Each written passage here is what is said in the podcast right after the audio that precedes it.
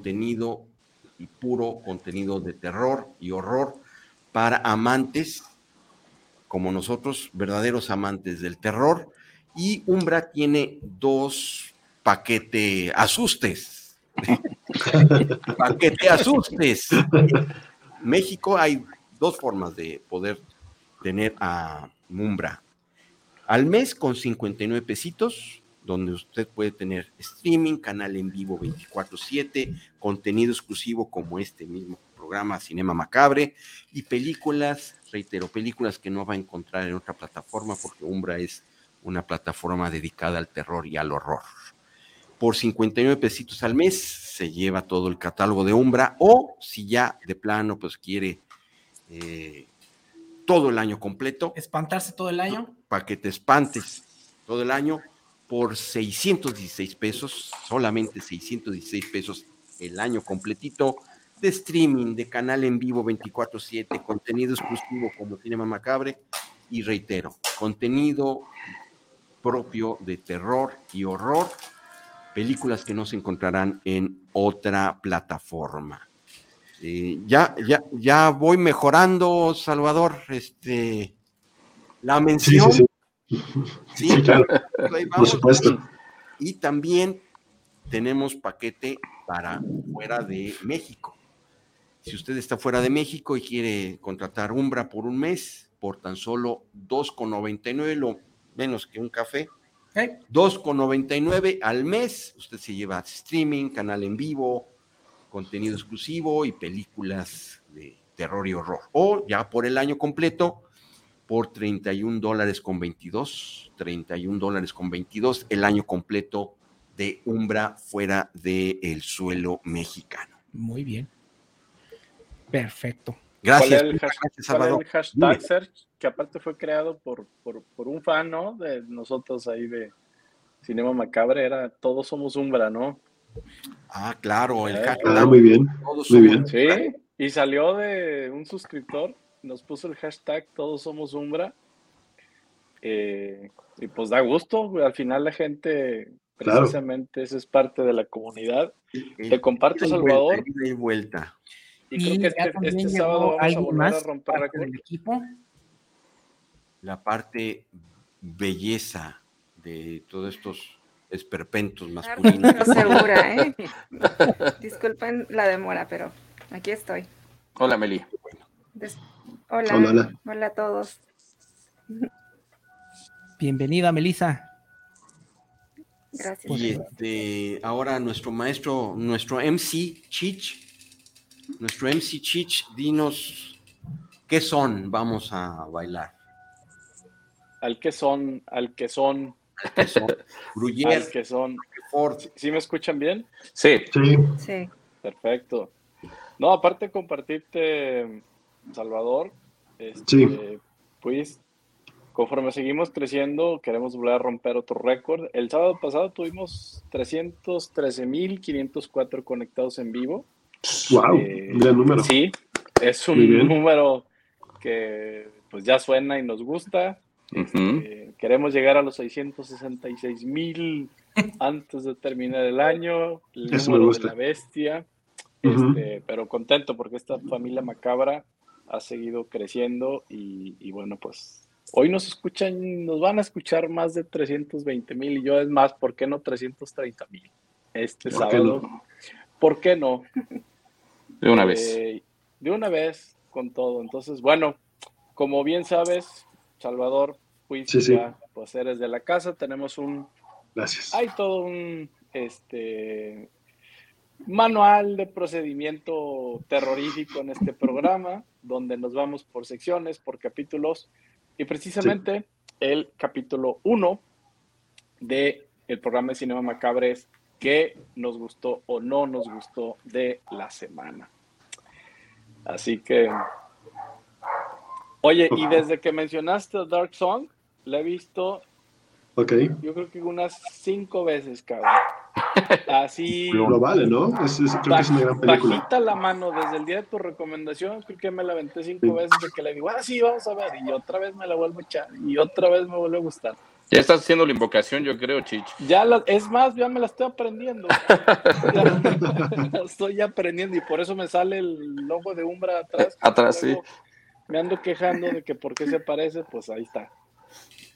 Entonces, pues bueno, muy bien, a todos, ¿qué nos gustó o no nos gustó de la semana? Capítulo 1 de Cinema Macabre, hoy sábado 6 de agosto. A ver, ¿quién empieza? Vamos a ver. Primero las damas. Venga. Belisa. Como siempre. Eh, bueno, esta es una recomendación, una película que aún no he visto, pero tengo muchas ganas de ver. Los reviews que he visto han sido muy buenos. Eh, es de David Cronenberg, se llama Crímenes del Futuro. No sé si alguien de aquí ya ha escuchado. Bien buena película. Si ya la vieron. Pero muy. bien buena. muy cruda, ¿verdad? Pues bueno, habla, mm, bueno, para los que no la han visto, hablan, eh, habla sobre cómo en el futuro no va a haber dolor y cómo esto va a impactar en, la humanidad, que tantas veces hemos eh, hablado aquí sobre cómo va perdiendo el ser humano, pues ahora sí que la esencia, ¿no? Su sensibilidad, eh, la empatía, todo, todas estas emociones. Y es como un tipo de body art, todo esto es, van implantando partes del cuerpo, como muchas orejas en un cuerpo, o incluso órganos que no necesitamos, que no existen, órganos inventados. Y siento que promete mucho. Es, salió este año, pero no he podido verla, eh, al menos al cine donde yo voy, no, nunca la pusieron o me pasó de noche la cartelera. Eh, ¿Ustedes la vieron en cine regular o en alguna plataforma? No, este, bueno, no, no he podido encontrarla se estrenó en cines muy limitado, casi, casi, bueno, acá en la ciudad, pues casi, casi eran las que se consideran como salas de arte. Y este, y sí, sí era difícil de, encontrarla. Yo sí este, alcancé a verla y este, y la verdad sí está muy interesante. No es, no es tan terrorífica, realmente yo no la consideraría una película de terror, pero sí tiene estas ondas de, de gore, de, de, este del body, de lo que llamas body horror, que es muy Cronenberg, claro este, pero sí te digo, es, una película muy interesante, sobre todo estos temas de, cómo, la cómo puede evolucionar el hombre de, maneras incorrectas. Sí. Sí, cómo se vuelve tan peligroso porque no sentimos dolor. O sea, yo no me puedo imaginar un mundo sin dolor, pues no aprecias la felicidad, no aprecias pues muchas otras cosas y sí, promete mucho. Espero poder encontrarla en algún lugar porque aquí No, yo nada más escuché de ella y sí, sí me movió el tapete y sí tenía muchas ganas de verla, pero nada más he escuchado de ella. Me, llamó bastante la atención. Sí, sobre todo que hace mucho, mucho tengo entendido que él no sacaba algo nuevo, entonces sí, vale, sí, ya tenía vale la pena. Podría ser, sí. Sí. Así que el primero que le encuentre en alguna plataforma nos deja saber a los demás. Okay. Ahorita te digo, tengo aquí un sitio que siempre checo para eso, que te dice dónde puedes ver todo. Creo que estaba, estaba, en una plataforma que se llama Movie, M-O-V-I. Ahí vi el anuncio, pero digo, no sé si aquí en México esté. Pero... Sí, Movie sí está en México. Mm. Pues ahora sí que es la, plataforma de, Digo, y bueno, también eh, creo, creo que se puede encontrar en el internet por ahí. En el internet. Traté de buscarla y no, no la encontré, entonces sí, pásenme el dato por ahí, quien la encuentre primero. Claro que sí. Pues sí, que esté en movie. Que aquí en México esté en movie. Ok. Sí, entonces si no me equivoqué. Pues muy bien. Sí, buena recomendación. Sí, está bueno. Y vale la pena. Yo la vi la primera, y es más, creo que hablé de ella hace como un mes más o menos. Y tuvo así como que no. Y la segunda vuelta, el Revisited, ya, ya encontré el sentido, porque la primera me pareció como un 2.0 Existence, ¿no? Como, a ver, ¿qué hubiera seguido de Existence? Ah, pues vamos a hacer Crimes of the Future, ¿no? Este, tiene toda la esencia de Existence, pero ya cuando la ves un poquito más a detalle, la segunda vuelta, híjole, ahí sí es maravillosa. No, fíjate que la primera no fue tanto, pero la segunda, chulada, sí. Cronenberg en su pura esencia evolucionado y sí, definitivamente sí vale mucho la pena. Así que sí, búsquela. Y Extinsense está en Umbra para que Correcto. sigan, sigan Así es. La racha. sí. Muy bien. Pues, ¿alguien más que se anime? A ver, es el invitado. A ver. Va, este, saca las cartas, saca las cartas altas. No, me voy a ver muy comercial ahora, porque la, vez pasada que me invitaron, acabé por no venir porque me, me dio COVID. Entonces me encerraron en la recámara, al menos me encerraron con un televisor. Entonces vi muchísimas cosas que, que tenía pendiente y que tenía muchas ganas de ver. Y hubo una en particular, no, o sea, no, no, no puedo decir que es la cosa más maravillosa que he visto, pero se me hizo una agradable sorpresa porque esperaba algo terrible. Y no lo fue porque me acabé viendo casi toda la serie en dos días, que es All of Us Are Dead. ok, sí. Es de zombies coreanos en un high school mm. en, Seúl, si no me ah, equivoco. Ah, sí. Eh, yo cuando, al principio cuando vi el trailer dije, pues suena como comedia romántica con zombies.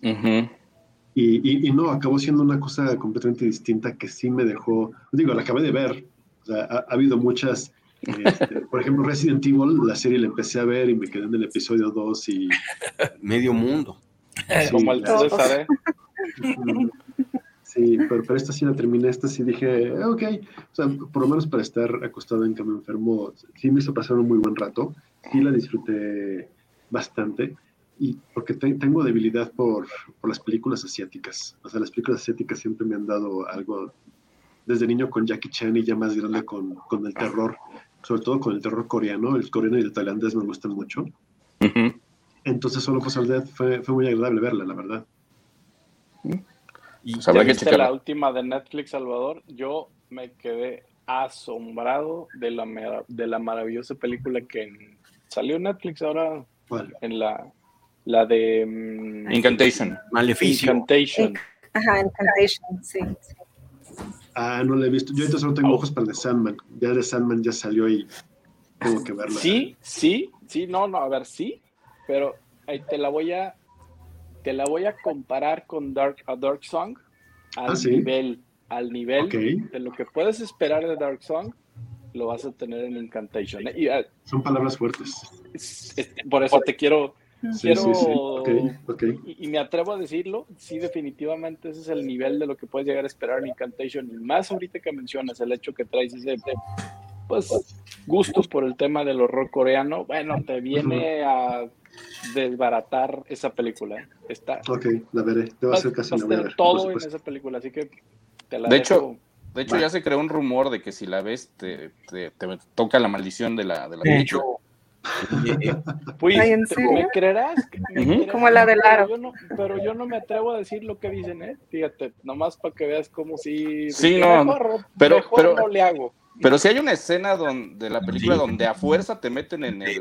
De la, te lo hacen, te lo hacen meter a la cabeza y te no vamos a spoilear, o sea, pero se mueren todos. cuando se mueren todos y pues se acaba el programa.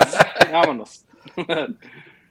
no, pero vas a ver, Salvador, lo que estamos diciendo, justamente esas palabras. E, es una película inmersiva, o sea, al final te va te va jalando, jalando, y, es inevitable que todo lo que te, están haciendo hacer y pensar, ay, cuando me das cuenta ya estás adentro, en el puro infierno. Ok, la voy a ver, porque ¿Sí? sí, me salen mis recomendadas, entonces sí, la voy a ver en estos días y luego platicamos al respecto. Aviéntatela y de nochecita prende tu vela a un lado y ya Negra. platicas. Un sirio. Ok, claro, va. Sí, sí, sí. Un sirio. Buenísimo. Pues pues este, pues ayer se estrenó eh, este, la, nueva entrega de la, de la franquicia de, Depredador. Y la verdad está bien bonita la película, ¿eh? la verdad se rifaron, eh, podemos olvidarnos de esos baches como fue Depredadores y el Depredador y la verdad y, la y Aliens contra Depredador y Aliens contra Depredador Requiem, ya podemos olvidarnos de eso, por fin viene una precuela digna de, las dos primeras. Este, creo que encaja muy bien eh, con, estas dos primeras películas. Hacen un chorro de referencias. Este, y tiene sus detalles, no es una película perfecta, tiene ahí unas cosas que, me dejaron rascándome la cabeza eh, tratando de compararlas con las, con las versiones originales. Pero eh, la idea esta de, nativos americanos contra un ser superpoderoso lleno de tecnología está increíble, ¿eh? está increíble. La verdad, también eso de, incluir al perrito como un personaje es genial. Entonces, este, yo sí le, le, doy unos cuatro y medio machetazos a, oh. Depredador, la presa. ¿Y la viste en Comanche? Eh, no, pero sí estaría interesante verla en, en el idioma Comanche. Acá con albures. Lo prefiero con Rafael Inclán, ¿no? sí. sí, yo también me tocó verla ayer. Este, y sí, yo creo que sí sería como que Depredador 1, 2 y esta 3, ¿no? Este, creo que funciona bien. Como dices, sí tiene sus detallitos, ¿no? Este, sobre todo la cuestión del CGI, como que... sí, sí, pandemia. Este, no, sí, también se, entiende que no iba, que no iba para cines y pues, tampoco le invirtieron tanta lana, porque sí la franquicia ya estaba muy, este, muy golpeada y pues, pues, sí le tuvieron, fue tal vez al guion, pero no les soltaron tanto presupuesto y sí, como dices, de repente se enfrenta, la protagonista sin spoiler, se enfrenta a un león de montaña y el león de montaña sí se ve bien gacho. Y el oso también, Bueno, el oso todavía aguanta, pero el, oso aguanta hubieran puesto un vato disfrazado, ¿no? Acá. Se lo agarran de Midsommar y órale, tráetelo. Sí. Pero en general yo también sí, sí la disfruté. Este eh, es, está bien, ¿no? Sí, este regresa un poquito a lo que era, ¿no? Pero pues siempre va a ser un muy difícil continuar con Depredador porque, bueno, empiezas con la vara altísima, ¿no? Sí, la sí claro, la 1 es una, una chulada de película. Perfecta, ¿no? Entonces, pero sí. Pero sí, creo que aquí, aquí manejan bien el suspenso. No, estábamos acostumbrados a las películas secuelas de Depredador que luego, luego entraban a la acción. Sí. Balazos, tiros, explosiones, ¿no? Y aquí se van pausaditos, te van midiendo este, a los personajes, los vas conociendo, te vas encariñando con los personajes para que tenga un poquito más de tensión la película. Entonces, entonces este sí es una buena recomendación, sobre todo para los que gustan del horror mezclado con acción. pues interesante, ¿no? Que no le sacaron el parche a la violencia, porque yo era lo que más me daba miedo, ¿no? Que no, que no hubiera ver, este, pues violencia, digo, es depredador, ¿no? Tiene que haber sangre, tripas y rock and roll, y pues aquí sí no le sacaron. Dije, mira, este, pues qué bueno, ¿no? Sí, sí, porque también ahora viendo que es, bueno, los dueños de depredadoras ahora, tienen orejas de ratón, eh, este, pues sí era, si era como para que le, bajaran un poquito a la, a la, sangre, pero no, no, no, de hecho está bastante gore. Sí. Y eso se agradece. Sí, la verdad está bien. Habrá que verla. ¿Quién sigue? ¿Quién sigue? ¿Quién más? Por Se Sí, ya solo falta cabina. Ah, muy bien. Pues yo, entonces yo entro, yo entro, yo, yo, yo, yo, Pues bueno, yo, este, más o menos viendo el, tema de la segunda hora, estuve eh, ahora sí escoleando Umbra y me topé con Manborg. Manborg, de Bravo. Una joya, una joya. Este, al principio dices, no, pues, ¿qué estoy viendo? Pero al fin, pero, pero te va metiendo en la, en la, en la historia. Es eh, una película del 2011, o sea, es reciente. El director es Steven Kostansky, eh, está escrito por, ah, por Steven Kostansky, mira muy bien, pero está producido por Ah, mira, Steven Konstansky también, y por Steven Konstansky, ok, es un producto del señor Steven Konstansky. Eh, ¿De qué va? Bueno, es una guerra entre los humanos y el infierno y a que no van a saber cómo se llama el malo. El mejor nombre para malo de película. Satán. El conde Draculón. no, está sacado de, de Oh, pues. Pero es el conde Draculón, que es una especie de demonio medio vampiro, que bueno, asola a toda la humanidad.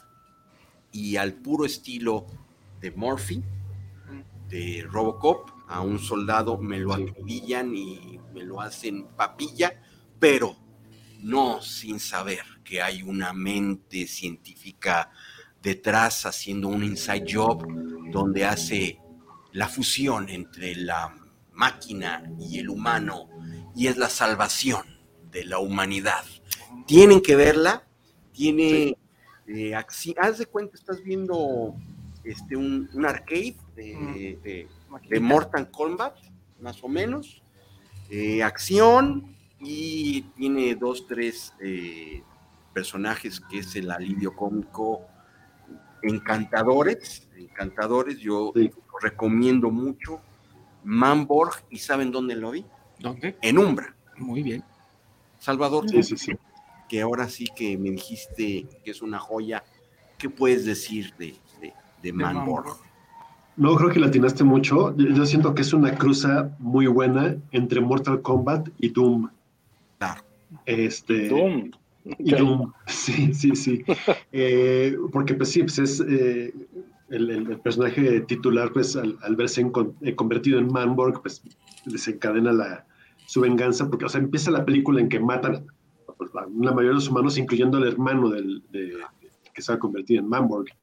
Entonces, cuando lo, digamos, resucitan en, en Manborg, pues lo que voy a buscar es es venganza. Es, es, es, una película maravillosa como para, para, hoy, que es sábado, porque es campi, o sea, no, es, una, no es, una, película serie, pero para nada. Eh, ya ¿Sabe, lo que, el, ¿Mm? sabe lo que es la película. Sí, claro, sí, o sea, cuando el, cuando el director es el productor, es el actor, es el guionista y no es Brad Pitt, pues si te das una idea de lo que va a pasar. O sea, la película les cuesta creo que no les costó más de 10 mil dólares la película, y estoy exagerando, todavía les costó menos. Aquí tengo el dato, porque pues, yo, yo, yo, yo, me involucro, ¿verdad? Uno y medio millones de dólares. Sí, prácticamente sí. Mm, mil, mil algo, sí. Bueno, es canadiense, entonces la película es de dólares canadienses, entonces sí, prácticamente, este, y saca los recursos este, muy, muy honorablemente. ¿eh? Sí. sí. sí, la verdad es que e, es, para verla. Es para verla. Este, 70 minutos es lo que es y terminas con una sonrisa. No, pues checarla. Sangrante. Pues lo hicieron con mil dólares. Sí, pues, serán mil dólares. Sí, mil dólares canadienses. Parece que fue hecho en un garage. O sea, hay, eh, antes, si en, en Mórbido TV, si te fijas en los intermedios, de repente pasamos eh, behind the scenes de algunas películas. Y tenemos los behind the scenes de Manborg, y sí fue hecha en un, en un garage. No, qué bueno. Colgaron su tela verde y toda la película se la chutaron enfrente, de, enfrente del green screen. Y pues sí, o sea, ves los, los, los fondos y pues también se ve que los hizo él con ayuda de un amigo en Microsoft Paint. Entonces, ah, es, una maravilla de película. Se la aventaron Big Kind Rewind, ¿no? Sí, exacto. Sí, sí, sí. Sí, o sea, igual vieron el principio de, de, Doom y luego vieron pedazos de Mortal Kombat y no estaban seguros de qué estaban haciendo, entonces quedó Manman.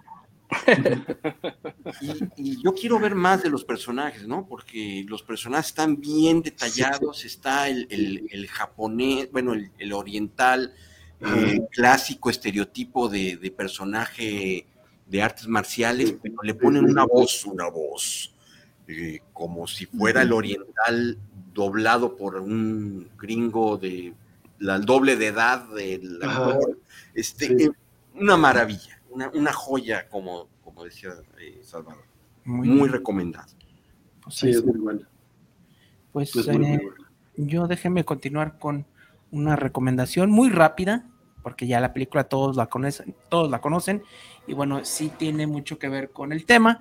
Este, pues este cine, este, eh, ¿cómo se llama? Este, cadena de cines roja, eh, se puso a, poner este, películas clásicos de la ciencia ficción, y pues yo me lancé a ver Robocop la semana pasada, el domingo que mm, hacía mucho que no la veía en el cine y aquí lo interesante es que era la versión del director, o sea, la, versión X, pues, o sea, no X por, contenido sexual, sino por violencia. Y dije, bueno, pues vamos a verla, ¿no? Eh, y bueno, es así como visitar a un, a viejo amigo, ¿no? Que ya no te acuerdas de por qué te cae bien, pero la ves y ahí está toda la magia, ¿no? Este, yo la primera vez, digo, sí, me tocó verla pues, el cine, ¿no? De niño, y la tomaba más como de acción, pero ahora entiendo más el humor negro, ¿no? Porque para allá va toda la película, es una crítica bien fuerte a todo lo que es el Estados Unidos de los ochentas, ¿no? Este, sí, las corporaciones y todo eso. Corporaciones, ¿no? Y pues esta, esta sátira desde el principio, ¿no? Los comerciales, ¿no? Las noticias, este, la, la, guerra acá en Acapulco, ¿no? Este, con, terroristas. No está alejado de la. Eh, es una chulada, la verdad, Robocop. Este, Paul Verhoeven, ¿no? Este, haciendo gala de, de este humor que luego, este, de este humor negro que luego se repetiría en Robocop 2, este, en El Vengador del Futuro, que vamos a hablar poquito de ellas en un rato más. Eh, si no la han visto o tiene mucho tiempo que no la han, no han visto, véanla. También la 2, la 2 la han satanizado mucho. Este, ah, es muy buena. Frank Miller, precisamente este gran, gran Frank Miller. Este, véanla también, el humor va más allá también. Vean Robocop 1 y 2. Yo en cine no sé si está, creo que ya, ya la quitaron, nomás era limitado. Como esta semana, pero la verdad sí disfruté mucho ver otra vez Robocop en cine. Sí, sí. cómo no. Muy bien. Que no se había sí, pues unos segunditos más, pues, este, violencia, hiperviolencia, pero bueno, se agradece, ¿no? Pues a ver, ¿quién más? Oye, Chichi, este, faltó, Sí, sí recomendaste Incantation, pero esa fue la, la otra vez. no, no, aparte se fue más así como de rapidito porque pues estaban hablando del, del horror coreano y dije, ¿qué es que no se me olvide, pues ya está salvador ah, una vez se la digo. No, sí, sí que en, en el avión me, me, me, descargué la película, que ya la había visto nuevamente y, y ahorita te digo ya después por qué, Salvador, fui. Traíamos eh, el tema de, de retomar el festival que quisimos iniciar este año, que es este, pues más que un festival, porque no es un festival, sería un certamen de cortometraje de horror, eh, dos, tres minutos, pero que la, la, condición es que se haga con un smartphone, ¿no? lo, que, lo que nos permite, pues, a que todo público acceda, ¿no?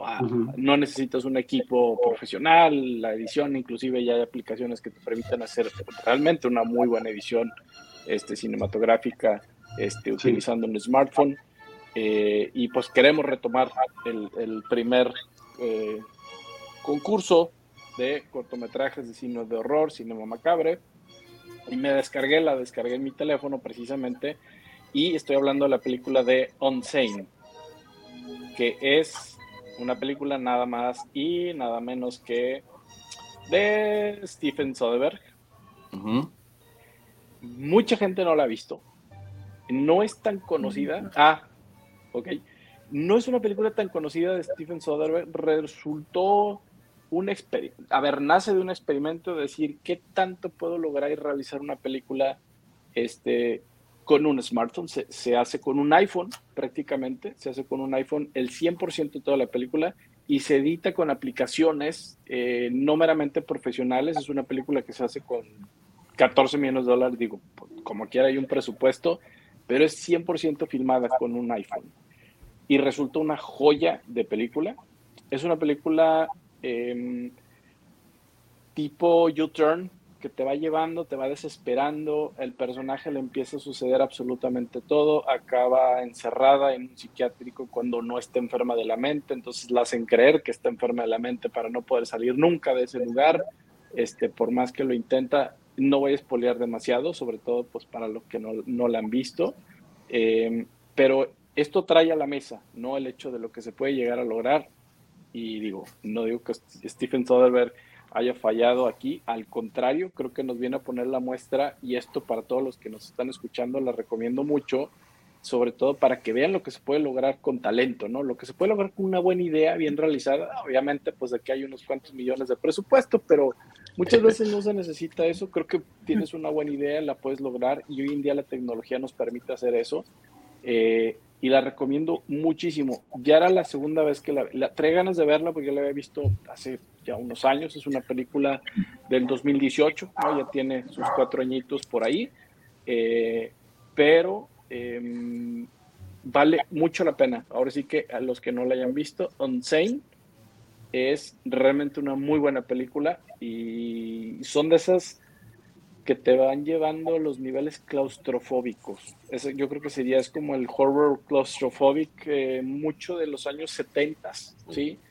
Em, ese es el tipo de película y si les gusta por ahí, eh, pues es una película clase B, no estamos hablando de ningún gore ni nada por el estilo, pero ese se ve claustrofóbico, de horror, suspenso, desesperante, entonces, y bueno, pues cuando ya te das cuenta o, caes en cuenta que la película está totalmente filmada con un smartphone, pues tiene un mérito, ¿no? Entonces, ah. pues por ahí la recomiendo, On Sane de Stephen Soderbergh. Muy bien. Ok, muy bien. Buena. La vamos a checar. Sí, sí, sí, definitivamente. Pues creo que ya, ¿verdad? Sí. Pues ya tenemos saludos. continuar. Eh, primero, eh, hola, pancito para el susto. Bueno, hashtag pancito para el susto. Saludos a todos. Por favor, señor Muelas, salude a Raquelito de mi parte. Con todo gusto para Raquelito un saludo desde Ese Muelas. Y hoy a las 3 con 33 de la mañana le voy a morder el dedo chiquito del pie izquierdo a Raquelito. Muy bien. Eh, Eduardo Díaz, también saludos desde Coquimbo, Chile. Intento inscribirme a Umbra, pero no sé si aquí en Chile lo pueda hacer. A ver. Ok, Eduardo, muchas gracias por vernos en Chile. Y bueno, Salvador, ¿se puede desde hasta Chile? Correcto, sí se puede en Chile. De hecho, yo creo que Chile es el segundo país del que más suscriptores tiene Umbra. Oh. Sí.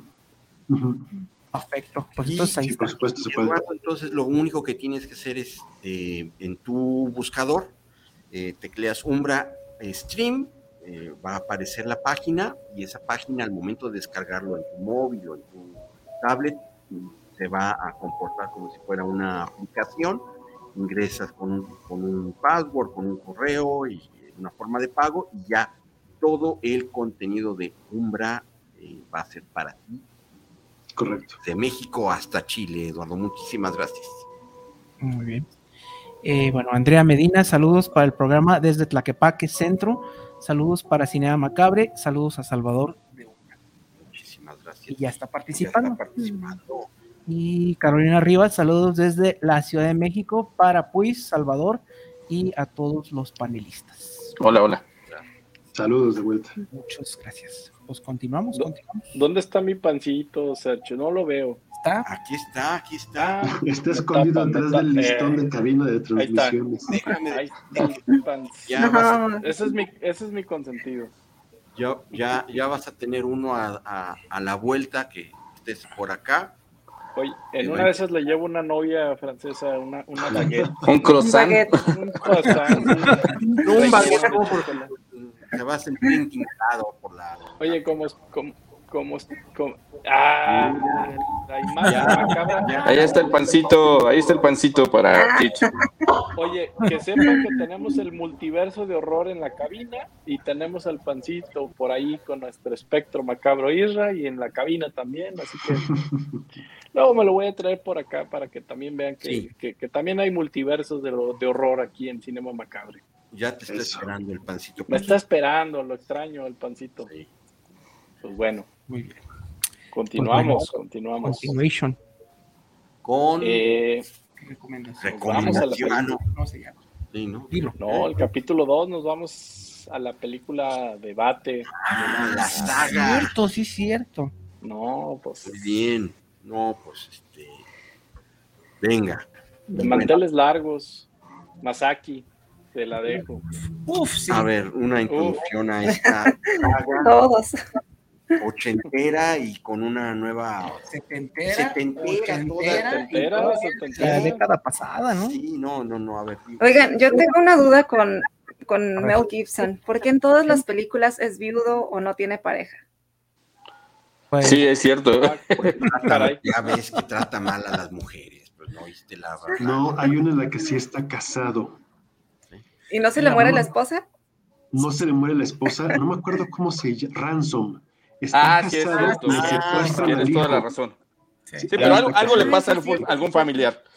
Sí, sí, al familiar, al, hijo se lo secuestran, pero sí, en eso está casado. En, en, eso se, en eso se acabó la teoría de...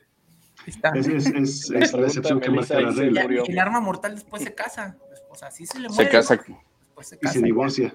Tiene familia y todo. Y se divorcia, sí, es cierto. Sí, pues se bueno, divorcia. Ya esta serie de divorciado esta serie de películas, pues es, se puede decir, el hijo, el bebé del director George, Miller. George Miller, un directorazo, ¿no? Este, por esta saga y por otras películas también que ha hecho, no tan agraciadas, ¿no? Como Happy Feet, pero bueno, eso ya es, uno y eh, dos. es otra cosa. Uno y dos. Eh, uno y dos. el valor de, de, repetir. No le bastó con una. Sí. Pues más que valor se llama necedad, ¿no? Sí, sí, sí, sí. Pues hay que. Al pancito, ¿no? sí, sí, sí, que, claro. que comer. Este. Pero ¿qué saga estamos hablando? Estamos hablando de Mad Max. Wow. O conocida en América como El Guerrero del Camino, The Road Warrior. Ahorita vamos a hablar un poquito de ese, de ese problema. Este es, se puede decir, la joya de la cinematografía australiana fue la que puso este, al cinema australiano en el mapa. A Mel Gibson tambor. A Mel Gibson también. Y bueno, pues básicamente nos narra la historia de un policía que es Max Rakatansky, interpretado, interpretado, por Mel Gibson, pues estaba bien jovencillo. La primera película creo que es del sí, 70. Ni se parece. Aquí 79, 79. 79, bueno, este, sí, sí, eh, estaba bien jovencillo el hombre y lo curioso es que en la película 1 no es una película cyberpunk, todavía no ha pasado el apocalipsis, pero como que la sociedad se está cayendo, ¿no? Y a partir de la 2, la 3 y esta nueva que no le dicen 4, pero es la 4, la de Fury Road, pues ya todo se va eh, literalmente al diablo, ¿no? Este, por guerras nucleares, por primero es gasolina, luego es agua, pero este es una de las joyas de lo que es este cyberpunk, eh, lo que es eh, pues las eh, sociedades que después de, un apocalipsis, ¿no? No zombie, este fue distópico. Y bueno, nos deja un montón de cosas. Creo que todas las películas del género se nutren mucho, a veces ya de plano le copian sobre todo a Mad Max 2, que en Estados Unidos es el... Hasta Durán Durán le copió. El guerrero del camino, este, por cuestiones de derechos. The Road Warrior. Ah, The Road Warrior, que yo prefiero Mad Max. Sí, claro. Este, y ya, básicamente son, eh, como lo decía George Miller, son esqueletos de películas, ¿no? Es una trama muy sencilla y siempre hay un, eh, un nombre que es como de estos westerns, ¿no? Como las películas de Clint Eastwood, ¿no? Que el bueno, el malo y el feo, que no tenía este, mucho diálogo, ¿no? Que llegaba, se encontraba, arreglaba todo y se iba con el atardecer. Es más o menos lo mismo como una película de vaqueros, pero, en carros. con carros, ¿no? Entonces, a todos nos, nos en los 70s, 80s, este, prendió la imaginación no solo de personas como nosotros, que somos fans, sino de cineastas y de un montón de, personas que dijeron, ay, qué buen negocio, vamos a hacer miles de estas películas. Y bueno, el género pues ha seguido y pues ahorita va una película, muy pronto una película nueva que se llama Furiosa, que va a ser la continuación, o más bien el origen de este personaje que presentaron en Fury Road. Pues, pues vamos a empezar, ¿no? Con Mad Max. un dato duro, eh, Mad Max, la del 79, se hizo por tan solo con 350 mil dólares australianos. australianos todavía. Y se nota.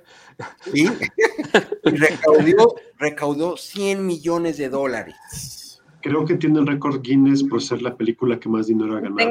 O sea, bueno, que, que, más, que más ha generado con tan poco presupuesto. Que se pelearía con Bad Y tengo entendido que era un préstamo, ¿no? Que se, le, que se le había hecho al director. Lo más seguro. A la Ed Wood. ¿No? Y pues habla mucho de esta fascinación que tenemos con los vehículos, ¿no? De las altas velocidades, este... Y al cuero también. Y pues bueno, también en Australia se, o sea, conocemos Mad Max, pero hay toneladas de películas de este estilo de persecuciones en la que la verdad los dobles sobrevivían por puro milagro porque cero medidas de seguridad.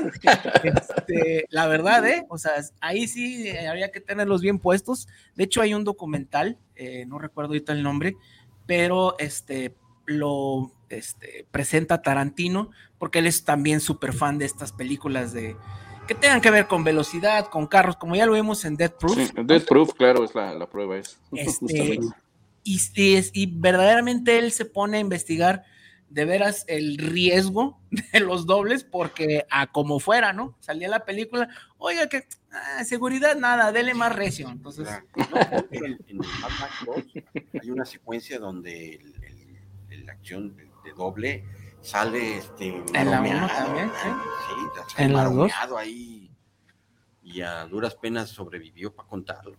Sí. Pues bueno, pues empezamos. con, ¿Nos vamos en orden o, o como quieren? Como quieran, quieran. Como... En orden, ¿no?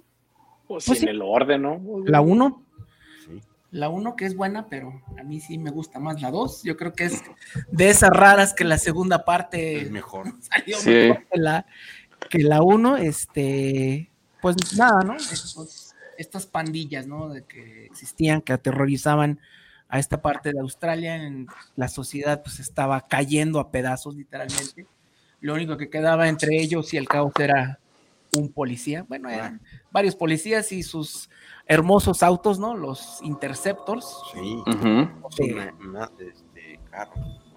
Sí, este Ford de, de, aquellos, de aquellas zonas, no recuerdo bien, creo que es un este Falcon. Un Special Pursuit. Ajá. Es un Special Pursuit. Y bueno, eh, pues era una pandilla de, pues se puede decir, este, motociclistas, ¿no? El Night Rider, creo que era el nombre, y pues a eso se dedica, ¿no? A, robar, a, todo lo que sea, ¿no? Sí, a robar, a abusar. Este, Sexualmente, etc, Y pues bueno, ahí este, cumpliéndose la profecía de Melissa, ¿no? Este, pues le matan a la esposa y empieza la Y al, hijo. y al hijo también, sí, sí. Que creo que pues esa escena fue eliminada, ¿no? Porque era muy fuerte, considerada muy fuerte.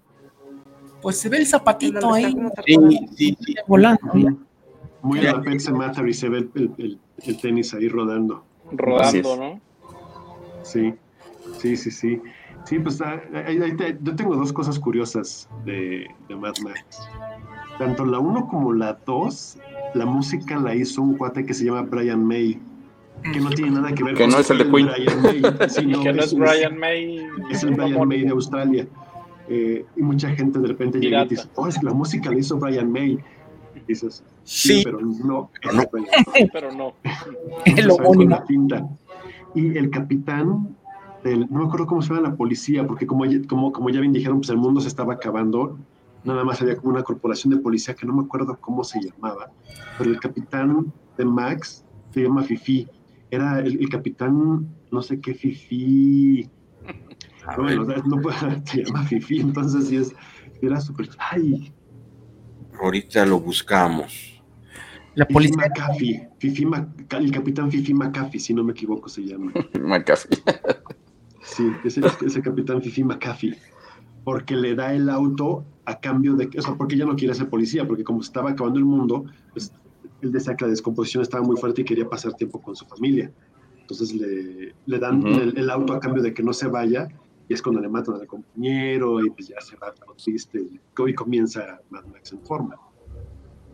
Correcto, sí. Era el pelón, ¿no? Sí. Sí, sí, sí. Lo, lo, si no me equivoco, lo queman vivo en el auto. Sí, así es. Y bueno, este ellos al hacer la, la, Mad Max 1, pues no pensaron que esto iba a prender como, como gasolina y un fósforo, ¿no? Sí, sí, no, que te habla mucho de cómo les preocupaban, o sea, les preocupaban tanto los autos que pensaron que se iban a acabar primero la gasolina que el agua. Entonces, sí, eso te habla del nivel de, preocupación que tenían por sus autos. Ah, bueno, y otra cosa es, el líder de la pandilla, eh, Cutter, es el mismo que sale en Mad Max 4 sí. con Mortal Joe. Exacto. Que hace poquito falleció. Y bueno, esto era pues un reflejo también de lo que estaba pasando, ¿no? En aquellos entonces. Hay que acordarnos de la, esta supercrisis que hubo del petróleo. Este, pues ahí fue cuando se le ocurrió la idea, ¿no? Cuando el, el pobre George Miller estaba haciendo sus colas kilométricas. Para cargar gasolina. Me ha tocado, me ha tocado. el guachicol. Sí, sí, sí, me ha tocado, me ha tocado. Cuatro de la mañana ya. Y ahí fue donde se le ocurrió, ¿no? O sea, ¿qué es lo que pasaría este, si se nos llega a acabar la gasolina? Pues no. Y de ahí fue cuando desarrolló Mad Max, ¿no? Que muy setentas, un tema que fue muy de los setentas, que definió mucho este, pues hasta cómo nos movemos, ¿no? A partir de entonces fue cuando se empezaron a hacer los carros más, pequeños, de menos cilindrada, los muscle cars murieron. Murieron. Se, este, ahogaron en gasolina. Y pues bueno, eh, nos dejó, ¿no? Esta, esta frustración, ¿no? A una de las, de las franquicias más interesantes de Australia. Pues vámonos a la 2, que es la que todo el mundo quiere hablar. Sí. esa es la chida. Bueno, también la de Fury Road. Porque, bueno, pues, ah, bueno, sí, también. Porque este Thunder, el Thunderdome vive ahí en el limbo de no me quiero acordar tanto. Ah, sí me gusta. es cierto que en la de Fury Road es cierto que en Fury Road iba a ser a Heath Ledger de Max, pero como murió ya, ya no, pues, pues según me informé, había sido ah, contemplado para el personaje. ¿Mm? No lo dudo. Podría ser, tiene como un perfil muy parecido al de Tom Hardy. Sí. De hecho, sí. Pues bueno, Mad Max 2 del 81. Si repetimos con Mel Gibson, este, y pues aunque es Mad Max 2, pero digamos que es como, yo lo vería como antología de un, de un mismo este, como que si fuera Mad Max un manto más que un mismo personaje, porque sí, digamos, sí está... ¿Al estilo James Bond? Más o menos, ¿no? Porque sí está, pues, eh, la sociedad que refleja Mad Max 2 es muy, muy diferente. Y por años este, a, lo que, a lo que pasó en el, la 1, ¿no? Pero, ¿qué me, qué me pueden decir de del Loco Max 2?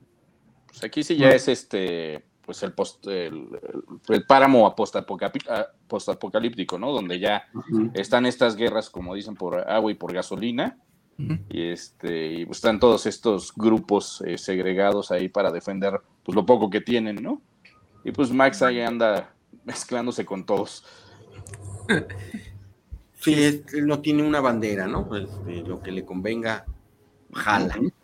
Sí, pues es lo que decías, o sea, te traes, este, maneja este rollo de, de, western, de yo vengo pasando por el pueblo y, y, tengo pinta de que soy muy malo, pero la verdad soy muy bueno. Pero yo creo que la película se la roba el niño.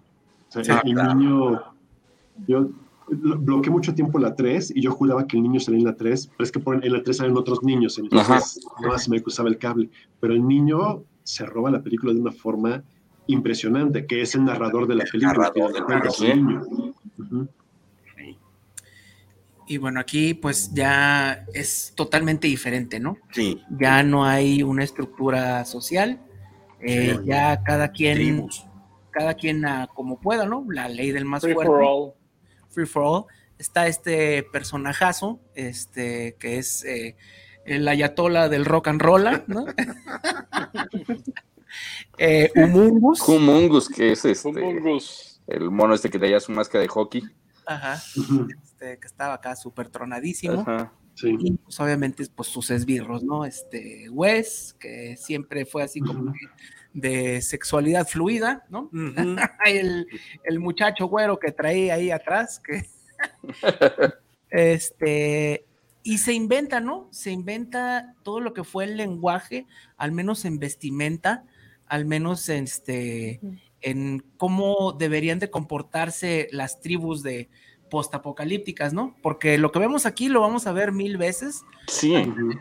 Video este de Duran Duran, ¿no? Claro, Wild Boys.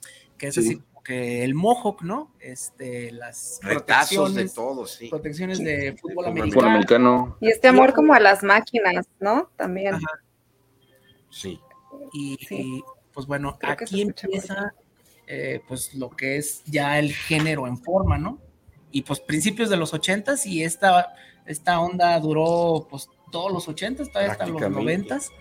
este, y es una historia muy sencilla, ¿no? O sea, es punto A, punto B, pero pues aquí este... Y los malos quieren algo que, pues una aldea... Gasolina. Que, que a duras penas pueden tener gasolina, se lo quieren apropiar y me, Mad Max dice sobre mi cadáver.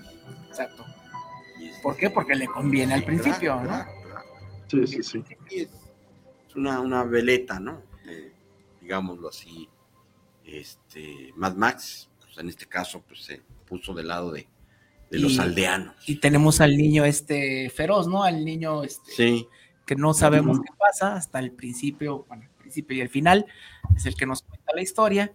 Y bueno, pues no hay nada más para Max, ¿no? O sea, nada más es buscar sobrevivir un día más y este, y ya, y aquí lo interesante es cómo se ve el mezclado en esta lucha entre dos, este, se puede decir grupos, tribus, tribus, este, y bueno, aquí ya se hace a, un lado mucho la historia, es una historia, una película muy, muy visual, o sea, hay producciones desde el inicio y el final, eh, este, esta escena de persecución fue la más larga por muchos años. Son como 10 minutos y medio de persecución de lo que es del final. Y pues aquí es donde vemos, ¿no? Cómo los dobles salen volando. y bueno, se hicieron, yo creo que cientos de películas, estas eh, copias, ¿no? Estas italianas, ¿no? Eh, un montón. Este, pero creo que tiene mucho mérito porque esta sola película, por ella misma, este, creó todo un género, ¿no? Sí, sin duda. A mí, de hecho, a mí, a mí me tocó trabajar hace poco en un cómic que se llama Wasteland 1982 y es Mad Max, pero que en vez de ser hombre Max es mujer. Y este, y hay, bueno, aquí también hay pues, como más criaturas, hay zombies, y, pero sí está todo esto de, el páramo postapocalíptico, que está, está muy divertido y bueno, pues sigue, sigue generando porque este cómic lo, lo empecé a trabajar hace unos 3, 4 años. Sí. Muy bien. Sí, está muy fuerte, ¿no? Y pues es cine de culto totalmente, ¿no? Este, yo recuerdo que había una cita de J.G. Ballard que decía que era este, la capilla sixtina del cyberpunk, ¿no? Y este, yo no me canso de ver Mad Max 2, o sea, a veces nada más veo partes, a veces este, me la hecho completa, pero creo que como que habla muy al fondo de, de, cosas que sentimos, ¿no? Este, la gente se identificó muchísimo. E igual también nos gustan estos héroes silenciosos, claro. que, no, se meten mucho. A la John Wick. Ándale, ándale, sí, totalmente. Es, una evolución de Humphrey Bogart en, el Halcón Maltés. Sí, ajá. No, digo muchas palabras, pero los voy a salvar a todos y voy a tener miradas muy intensas. Y pues bueno, mucho se ha hablado como de esta cronología de, Mad Max, ¿no? Por lo que mencionas.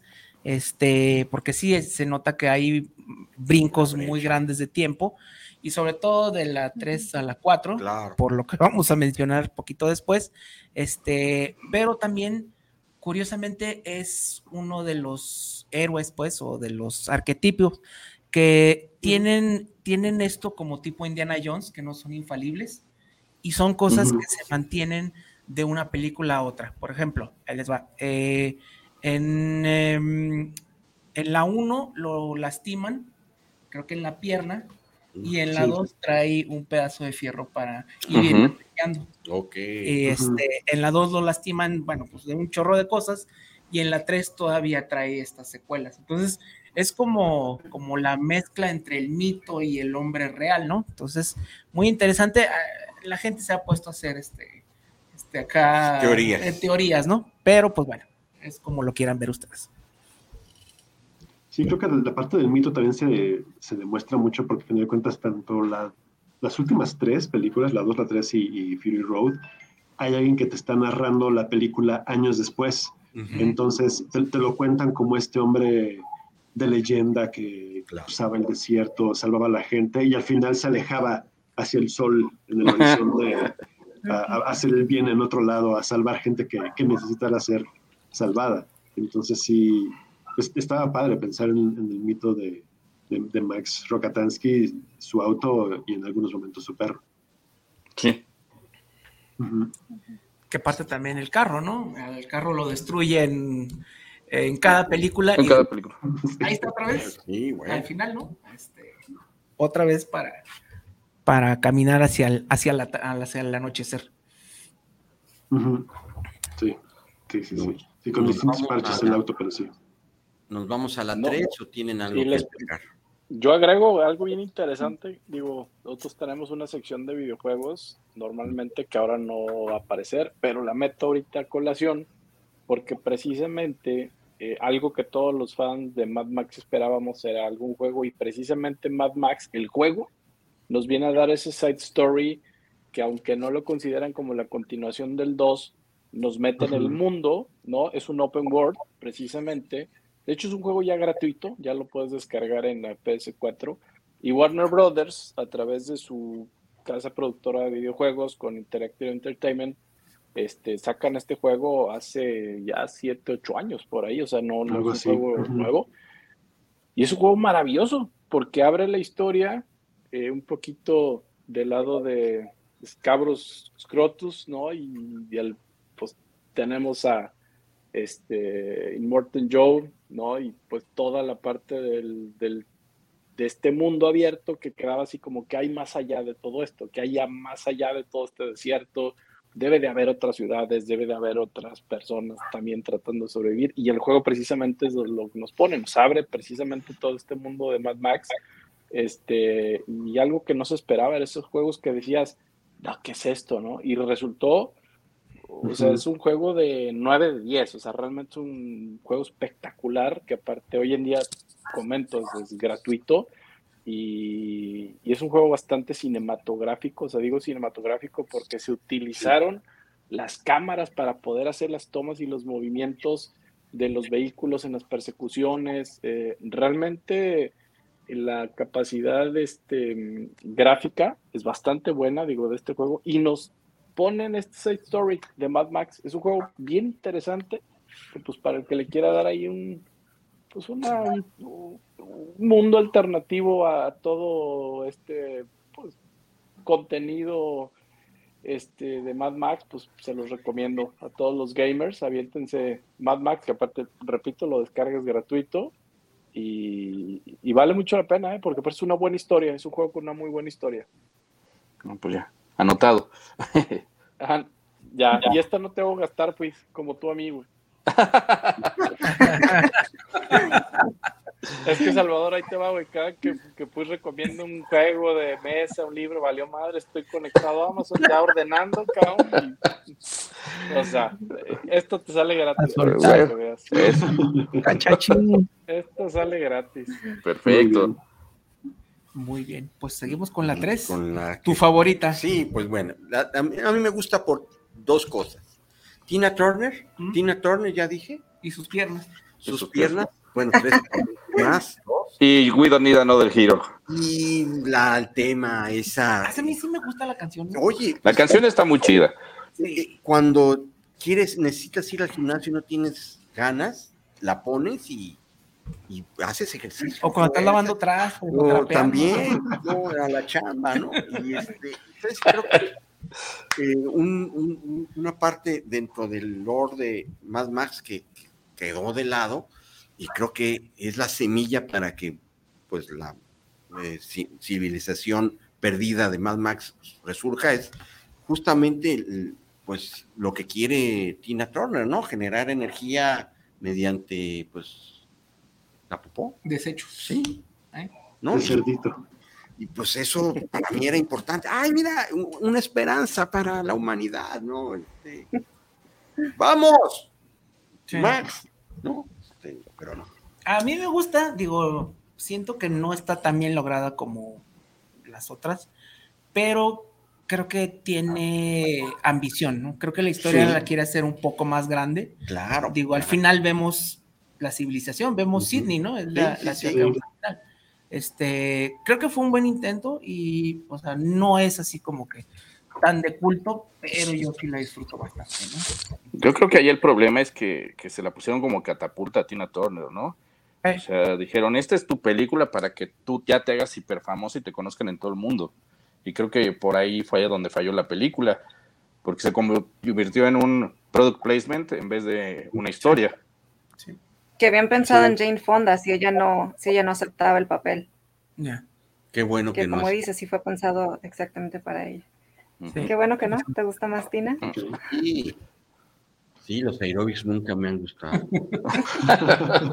yo, estoy casi seguro de que me llevaron a ver esa película cerca de, mi cumpleaños y recuerdo que sí, durante semanas eh, me la pasaba en la, en la casa cantando two, two men enter, one man lives, two men enter, one man lives y estaba obsesionado y, y todo ese rollo. Sí, sí, sí, sí. Y bueno, y el pues este... Master Blaster.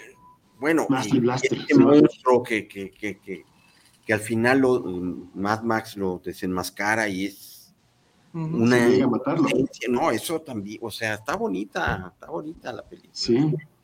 No, y aparte, pues nunca habías visto en sí un pueblo, ¿no? O sea, habías visto dos pandillas, habías visto todo esto antes, pero ya un pueblo, o sea, ya un costumbres, ya este, pues este asunto, ¿no? De arreglar todo en, la, en el Thunderdome, ¿no? Este, eh, como digo, yo creo que sí es una historia que quiso ser un poquito más, este, ambiciosa, digo, igual se queda con dos, tres cosillas, ¿no? Este, y ya vemos, ¿no? Cómo ya es una siguiente generación que ya creció sin, sin lo malo que teníamos nosotros, ¿no? sin, sin, la guerra, sin todo esto. Entonces, eh, está interesante, no sé, es el patito feo por alguna razón, pero pues, yo creo que, que, la razón es que pues prácticamente mató a la franquicia.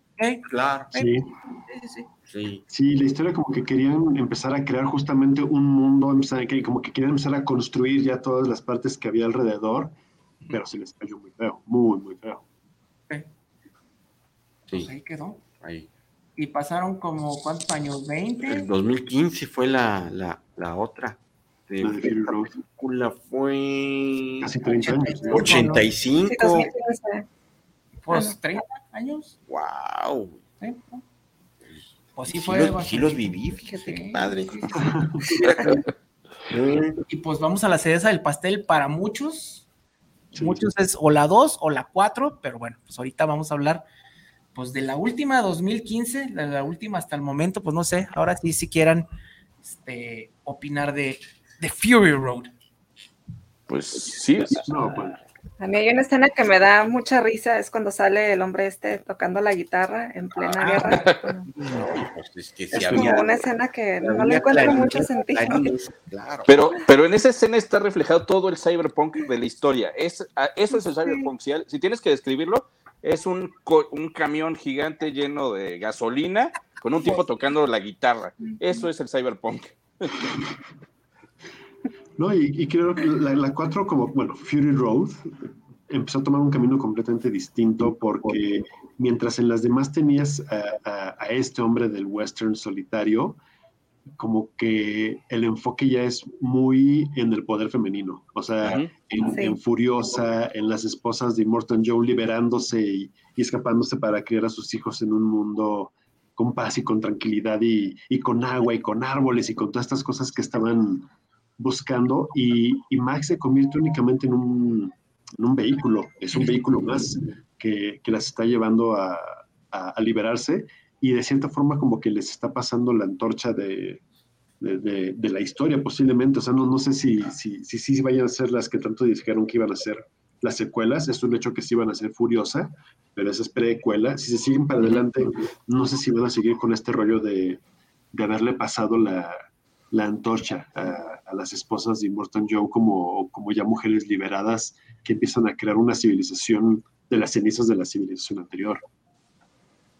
Sí, sí, es, este, recuerda, bueno, como que George Miller se va también a las bases de, de, las mismas películas de los ochentas, ¿no? Donde está, tenemos personajes como, como Sigourney Weaver en Alien, que era pues, la que echaba para adelante a todo el equipo. Sí. Y aquí, pues, este, Furiosa convierte a Furiosa en eso. Y este, y bueno, no sé, no sé por qué quitarle el spotlight a, Max, no sé si fue por el cambio de actor, por este, por alguna razón especial, pero funciona muy bien. Porque no, no tienes ningún conflicto este, de, que Max sea como el sidekick. Eh, funciona, funciona bien en la película, sí. Y luego este ah. Charlize Theron y este, ¿cómo se llama? Tom Hardy. Hardy. Se llevaron re mal en, la filmación. Dicen que Tom Hardy es, es, medio dificilito. Sí, eso dicen. Yo lo aguanto, no importa. Yo a Charlize Theron también, aunque me grito.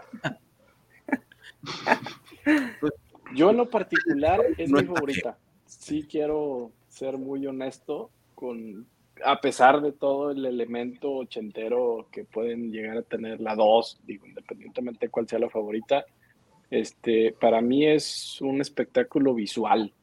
Más Sin duda. Es, es un espectáculo visual donde aparte nos brinda un escenario este, realmente en ese mundo apocalíptico, y ahorita voy a decir también por qué me, me identifico mucho con esta película, porque como parte de mi negocio, que es el agua, pues tratan este tema del agua es lo que va a venir a ser las guerras y realmente el verdadero apocalipsis o la parte de la sobrevivencia humana no van a ser los zombies, va a ser las guerras por el poder del control del agua. Entonces, nos manda un futuro que no es futuro, es un presente que hoy estamos viviendo y que, digo, como parte de, de toda esa devastación que nos plantean, vuelvo a repetir, para mí es un espectáculo visual, auditivo, este, cinematográfico, em, los personajes, y yo soy Tim Hardy en todas las películas que haga, pues yo soy Tim Hardy, entonces pues creo que realmente todos estos recursos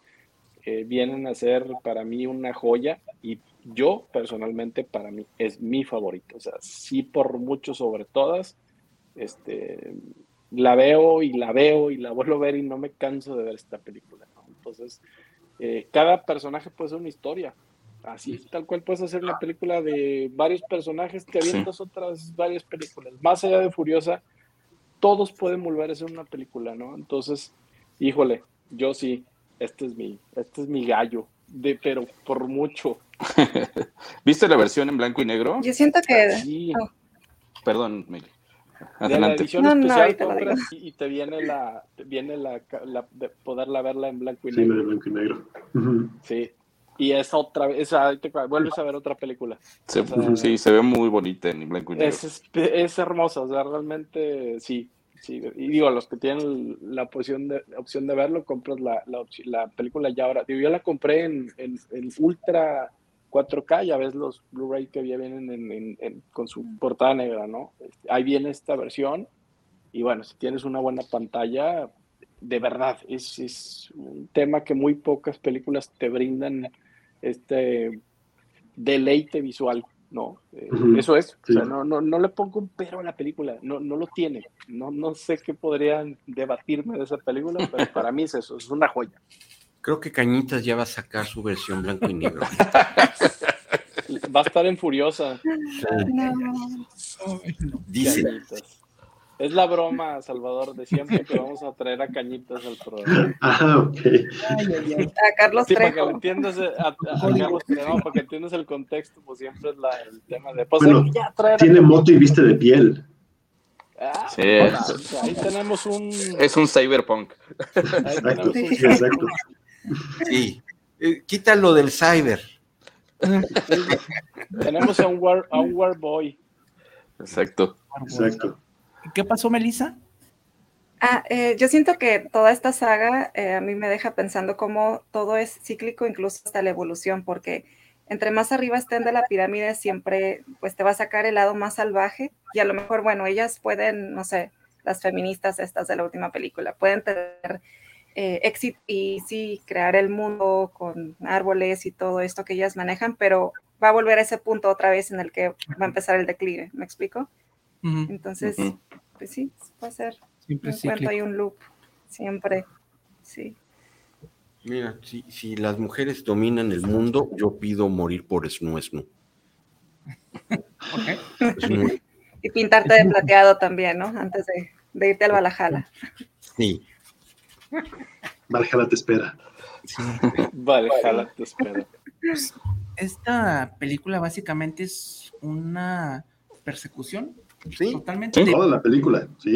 Toda la película, desde el primer segundo es una persecución hasta que termina. Sí. Sí, sí, sí, y curioso, ¿no? Ese, ya no hacen películas como esta. Es que nunca, nunca habían hecho una película como esta. Claro. No. hay grandes películas de persecuciones, pero, por ejemplo, Bullet, ¿no? Este, la, la del Mustang, este, de Steve McQueen, pero son 10 minutos y se acaba. Esta, la película es toda. Toda, es punto A, punto B. Este, yo esta tuve también la oportunidad de verla en cine y de veras, así, yo sé que suena cliché barato, pero sí estaba en el borde de mi asiento toda la película. Toda la película, porque en televisión es muy chido verlo, pero el cine siempre tiene esa, esa magia. Esa, este, aparte estás con la gente, ¿no? Todo, todo es este, muy diferente del cine. Y yo lo sentí, o sea, son contadas las películas que puedo decir que sientes esa energía en el cine, ¿no? Este, y ahorita, ahorita todavía es más difícil. Eh, y no puedo decir que se siente como una película vieja porque no hay una película como esta, o sea, no la ha habido y es eh, impresionante, digo, aparte que yo la vi en 3D, entonces, no, pues, pues no, los choques, ¿no? Por todos lados.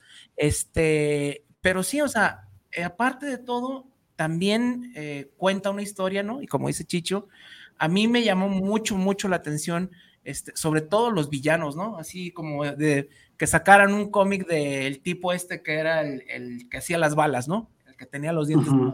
O el contador que, tenía, este, que tenía los pies así como de elefante, ¿no? O sea, todos te cuentan una historia este, que es extremadamente interesante, ¿no? O sea, que tú, los tipos estos que estaban como, como de mosquitos, ¿no? Que estaban en esta parte del lodo, que estaban como este, caminando este, sobre palos. De, ¿Cómo llegaron a esto, no? O sea. Sí, es, todo un lore ya completo. Sí, o sea, una creación de mundos este, muy, muy interesante. No, y creo que apoyando lo que comentaban hace rato de Prey, eh, ver ya una película en la que hay tan pocos efectos especiales, o sea, que, que, ves a los tipos colgados de estas como lanzas moviéndose de un lado para el otro entre los autos, y se, o sea, está ese, ese sentimiento tan real de que no estás viendo un CGI, o sea, de que sí estás viendo una persona jugándose la vida rebotando entre autos y, y, ese, la, sensación que te da de velocidad, de emoción, de que te pones sí, al borde de tu asiento, porque sí estás viendo un peligro muy, muy real ahí. Entonces, si hubieran estado metidos en un cuarto verde con un CGI agarrados riéndose, no hubiera sido lo mismo definitivamente. Y si eso le metes que traen atrás al, al, loco este agarrado por los dientes, tocando la guitarra, aventando fuego con las bocinas gigantescas, qué bruto. O sea, ¿cómo, no, cómo, no, ¿cómo, no, vas a estar en el borde del asiento con algo así? Sí, bellísima película. Es una maravilla. No, y, y, un mensaje que hoy en día, digo, es del 2015, ¿no? Pero a ver, ¿cuánto nos falta para llegar a la consecuencia del consumismo al ritmo que lleva el planeta? Este, creo que el viernes pasado se cumplió em, el día cero del, ya ves que se calcula eh, los recursos, ¿no? Bueno, el viernes pasado fue el día cero, ya, ya se acabó. Entonces, ahora sí que el mundo le debe a Coppel o la sociedad entera del mundo le debe a Coppel completo, y aquí a lo que resta del año los recursos son precisamente algo que ya no teníamos calculado y que pues lo, vamos a consumir. Comida, agua, oxígeno, prácticamente todo esto. O sea, si pensamos que estamos a la mitad del año eh, y ya estamos en ese día cero, eh, ¿cuánto nos falta ¿no? En este, esta vorágine de consumismo, de, de desechos, de, de desperdicio, sobre todo como lo ves la película y lo plantea, que es el agua, este, para que lleguemos a ese punto, ¿no? Esos canibalismos, esos tribales, ya bajo las leyes de pues cada quien haga como pueda y pues no estamos tan lejos, digo, no estamos como la película, pero realmente eh, ese mensaje es un mensaje muy poderoso a una sociedad. O sea, hay que, hay que ver, hay que leer la letra chiquita, ¿no? Atrás de, esta película, y creo que es ese, ¿no?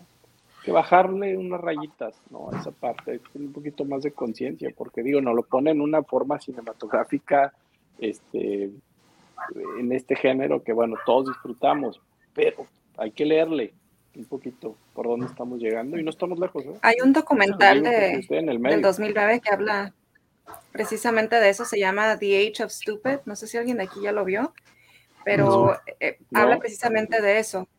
Eh, habla que en el 2015 vamos a llegar a un punto cero en el que, bueno, ellos se manejan en el 2055 y dicen que si hubiéramos hecho algo en el 2015 todavía hubiéramos alcanzado a salvar un poquito el mundo. Y como digo, esto es 2009 la película. Y llegamos a un punto supuestamente en el 2055 en donde como Arca de Noé tenemos nada más un tipo museo con una pareja de cada especie que se pudo rescatar, de las que no se, no se extinguieron. Y bueno, la gente vive en guerra todo el tiempo, no solamente por agua, sino por comida, por recursos básicos, ropa. Y dices, pues no falta tanto. Bien dices, Chicho, no, es, no falta tanto. No solamente el agua, las abejas, simplemente también, que polinizan todo y de ahí base también. pues de hecho ya este, está pasando del campo de la ciencia ficción a nada más la ciencia o las noticias, digo, está el caso de, Nuevo León, ¿no? No es ciencia ficción, digo, ya tienen pues bastante tiempo con esta bronca del agua. Está pasando, pues, Chicho, no me dejara mentir, lo de el cambio de temperatura global, ¿no? 40 grados. 40 o sea, ya, grados cuando se había visto. Estabas diciendo. 47 grados ayer tuvimos, este. O sea. Y, estoy este hablando Europa de una ciudad donde no estás acostumbrado. Londres tuvo vehículos que se les derritieron las llantas, se quedaron pegados al asfalto. Sí. Este, una cosa que dices, a ver, esto ya, ya sobrepasa la ciencia ficción. A ver, esto ya no, no, no, puede ser. O sea, seguimos este ritmo y no vamos a aguantar mucho, ¿eh? No. Y pues este conteo que hacen los científicos, ¿no? El de cuánto nos falta, cuánto elemento nos falta para la medianoche, tomando a la medianoche como el final, creo que eh, se movió un minuto más. ahorita estamos como a tres minutos del acabose. Entonces, este, creo que es lo importante de estas películas, ¿no? Este, como ningún otro, eh, nos dicen que pues hay que pararle un poquito, ¿no? Que, o sea, sí está chido, o sea, como verlo como entretenimiento, pero también te hacen pensar un poquito en que ya no falta tanto, ¿no? Digo, pues, mm, esta película es del 2015 y pues ya vemos que lo del agua ya está empezando a pasar en muchos lugares. México no es la excepción. Correcto. Y justo aprovecho precisamente eh, al inicio de los de los patrocinadores, este Isra Macabro, a ver si nos pones la imagen. Tenemos un patrocinador, Salvador Puig, em, que se llama Watergen. Watergen es una empresa israelí, precisamente eh, la cual está produciendo agua del aire. Wow. Así. Esta es la tecnología que hoy en día eh, premiada como una de las tecnologías que puede llegar a salvar prácticamente así el planeta, como lo escuchan.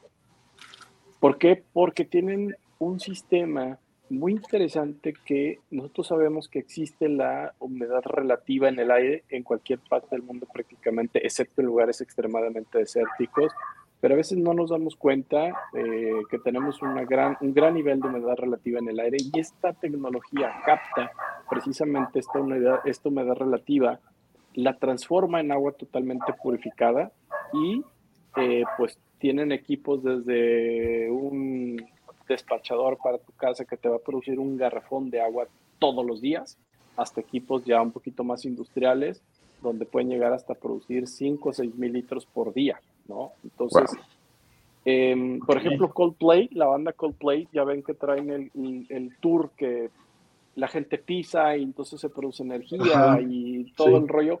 Watergen precisamente va con toda la banda, con el tour, donde quieren que no haya plástico, donde no quieren que se tiren botellas, donde no se consuma más eso. Entonces van con los equipos y pues precisamente proveen el agua de toda el tour, tanto la que se usa para lavar las manos, para los baños, como para beber, ¿no? Entonces, y se obtiene del aire. esto es, pues es una tecnología que no, no tiene que utilizar un recurso, no hay que hacer un pozo, no tienes que tocar el agua de un lago, no tienes que hacer nada, simplemente capta el agua que está contenida en la humedad relativa y la transforma en agua para nosotros para beber, ¿no? Es, digo, es, impresionante, pero bueno, pues ahora está en eh, Cinema Macabre y lo, y lo pongo precisamente, lo meto en este momento porque Mad Max Fury, ¿no? Entonces, de, ¿de qué se trata? Pues es una guerra por el agua, ¿no? O sea, y, el que controla el agua controla el mundo y pues parece película de horror, pero realmente por ahí va lo que acabas de decir, más aquí Monterrey. A Monterrey le están calculando que para recuperarse un poquito le faltan 11 años. Para volver a 11. O sea, esto, no, esto está empezando. Lo que está pasando en Monterrey va a ir bajando. Guadalajara, Ciudad de México le quedan 3, 4 años de agua, no más. O sea, este, y, esta sequía apenas comienza. Esto no creen que, ay, va a llover y todo. Es que no es así. Y es grave. Pues, suena muy alarmante, pero realmente ese es por donde van las cosas, ¿no? Y bueno, pues hablo de nuestro patrocinador Watergen y pues está dando una solución, ¿no? Prácticamente de manera inmediata para aliviar esta necesidad. Digo, podemos durar muchos días sin comer, pero sin agua no se puede. Más de, no se puede, simplemente agua y oxígeno. Entonces, pues es una parte vital. Eso, eso me lleva a dos cosas. Una, así como Mad Max originalmente era una guerra por la gasolina, Fury Road es más por el agua, porque incluso lo utilizan como este, este método de presión para la gente que vive en el pueblo, que incluso les, les dice Morton Joe, no se acostumbren al agua, ¿eh? porque el agua es mala y los, y los, pues, si se acostumbran a ella la van a querer más. Entonces sí era como este método de, presión para la gente que es horripilante. Y la segunda es, pues ya, me dijiste del patrocinador, pues ahora dime dónde, ¿no? Porque ya tengo aquí otro monitor y ya, ya abrí la página, ya me puse, ya quiero uno, pero... no, ya, entren a, voy a, dar los datos, entren a watergen.com, así como se escucha, watergen.com, eh, o envíen un correo literal a info arroba watergen.com.mx y ahí, eh, ya en México, precisamente, eh, Guardian ya está en México, ya pueden hacer la solicitud de sus equipos. Ahorita hay una gran demanda de los equipos, hay una tremenda demanda, pero bueno, hay una capacidad para producción. Eh, ahorita tiene posición en Israel, obvias razones, eh, Asia, Europa, Estados Unidos y México, ¿sí? O sea, están tratando de abarcar la necesidad global pero créanme, digo, yo tengo, yo tengo mi equipo y es, parece, de verdad parece magia. O sea, es una cosa que dices, no puede ser. Lo conectas y todos los días tienes tu agua. Y un agua de calidad que no hay, dejas de consumirle a las grandes empresas, dejas de utilizar plástico. O sea, es exactamente. ¿no? sí, no, ya, ya estoy viendo, ya quiero uno, ya quiero uno aquí para la casa. por ahí síganlo en Instagram. lo vendo, Salvador. Yo te lo vendo. Llámame. Entren a Watergen Oficial. En las redes también en Instagram está Watergen Oficial. Ahí hay varios videos este, muy interesantes de lo que se están haciendo, inclusive en los convenios con grandes empresas, todo lo que está pasando. Eh, y pues sí, véanlo, vale, vale mucho la pena. Repito, watergen.com o manden un correo para pedir información de los equipos a watergen, eh, info arroba watergen.com .mx. Buenísimo, evitemos el pues apocalipsis. Ya para prevenirnos del apocalipsis, ahí tienen una escena de Perfecto. M. No se bañen. Dale con eso. Tomen cerveza, ¿no? Sí. No agua. Oye, se nos está yendo ahora sí que como, agua el programa y no hemos tocado la parte central. A ver, espérenme, tenemos saludos. Vámonos todavía. Muchos, ¿eh? Joel Herrera, saludos para el programa desde Tlaquepaque, saludos para Cinema Macabre, a cada uno que, en esta, que está en esta transmisión. Y también saludos. Claro, claro, Joel, José Luis Martín, saludos desde la colonia americana para los macabres y para Puis. Saludos aquí cerquita, en la americana. Ramón uh, Avilés, saludos para el programa desde Tlaquepaque. Saludos a todos, me gusta mucho el programa eh, sobre las recomendaciones. Saludos a Umbra. Muchas gracias. Ah, muchas gracias. Miguel Ángel Flores, saludos desde la colonia Auditorio. Saludos cordiales por llevar el programa. Susi Torres, saludos desde Zapopan, saludos a Cinea Macabre. Soy usuaria de Umbra y se sacaron y palomita. ¿Y cómo le fue a, Puis en Campeche? Sí, cierto. ¿Cómo le fue? Estuvo campechanón. no, se, puso, se, puso, muy bien, estuvo muy divertido el evento. Este, mucha gente fue ahí a, saludar. Y la verdad, Campeche es un estado hermoso, una ciudad preciosa y vale la pena visitarlo. Comí como nunca en mi vida, qué cosa tan horrible. Pero sí. ¿Otro evento cercano? Este, pues yo creo que ya nos vamos a esperar hasta las fechas macabras de octubre para estar ahí en, en la mole edición de, horror, ahí en, el World Trade Center de la Ciudad de México. Si tienen la oportunidad de ir, se va a poner bien bueno. Va a estar este Dani Trejo, que, es, este, bueno, que interpreta Machete, y va, a estar, y va a estar Kane Hodder, que es el actor más querido de los que interpretaron a Jason. Entonces vale la pena darse la vuelta. Ahora que son esas fechas macabras y este, pues conocer a estas grandes estrellas del cine que tanto nos gusta. Y pues pasen a saludarme.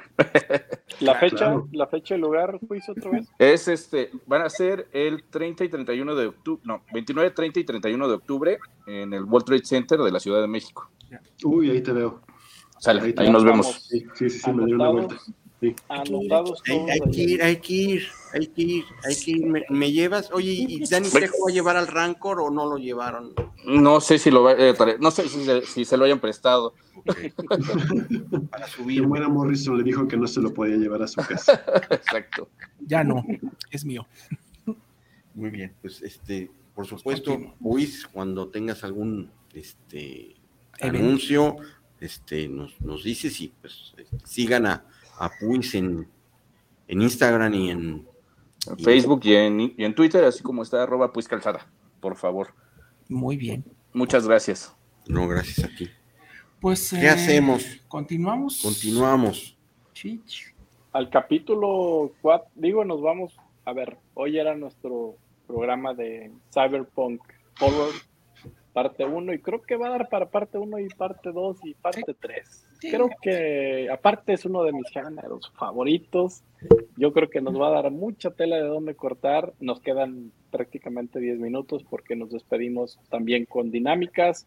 Este, y también dejarle a Salvador que nos hable un poquito más de Umbra. Este, y pues nos queda poco tiempo, pero ¿qué les parece si damos una película que recomendemos de Cyberpunk cada uno de nosotros en estos 10 minutos y para que nos dé tiempo de dar cierre al programa. ¿Qué les parece? Para los que por alguna razón nos están escuchando y van entrando, eh, el género de este programa, que creo que se va a ir a tres partes, es el cyberpunk y el horror del cyberpunk en el cine. Así que pues los dejo empezando con las recomendaciones de este género. A ver, ¿quién? A ver pues ¿quién anda? ¿Melissa?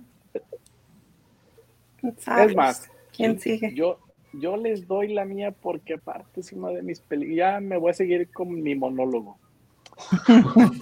de una vez. Venga, venga. como Adal. Este, no, bueno, ahí les va. Les voy a decir aparte el título en francés, nada más. Sergio, tú tranquilo. A ver. Este. ¿Cómo va? Eh, bueno, el, título eh, en francés es eh, La Cité des Enfants Perdus, que es mucho la conocemos como The City of Lost Children. Qué bella película. Oh, híjole, no, bueno, yo no me puedo cansar de ver esto. O sea, yo creo que es una película que he visto, y no voy a exagerar, más de 10 veces, por lo menos. Es una película que he visto por lo menos 10 veces la vuelvo a ver, la acabo de ver precisamente esta semana para pues, estar un poquito más empado. Les puedo decir que fue como volverla a ver. O sea, no hay, yo creo que encuentras cada detalle.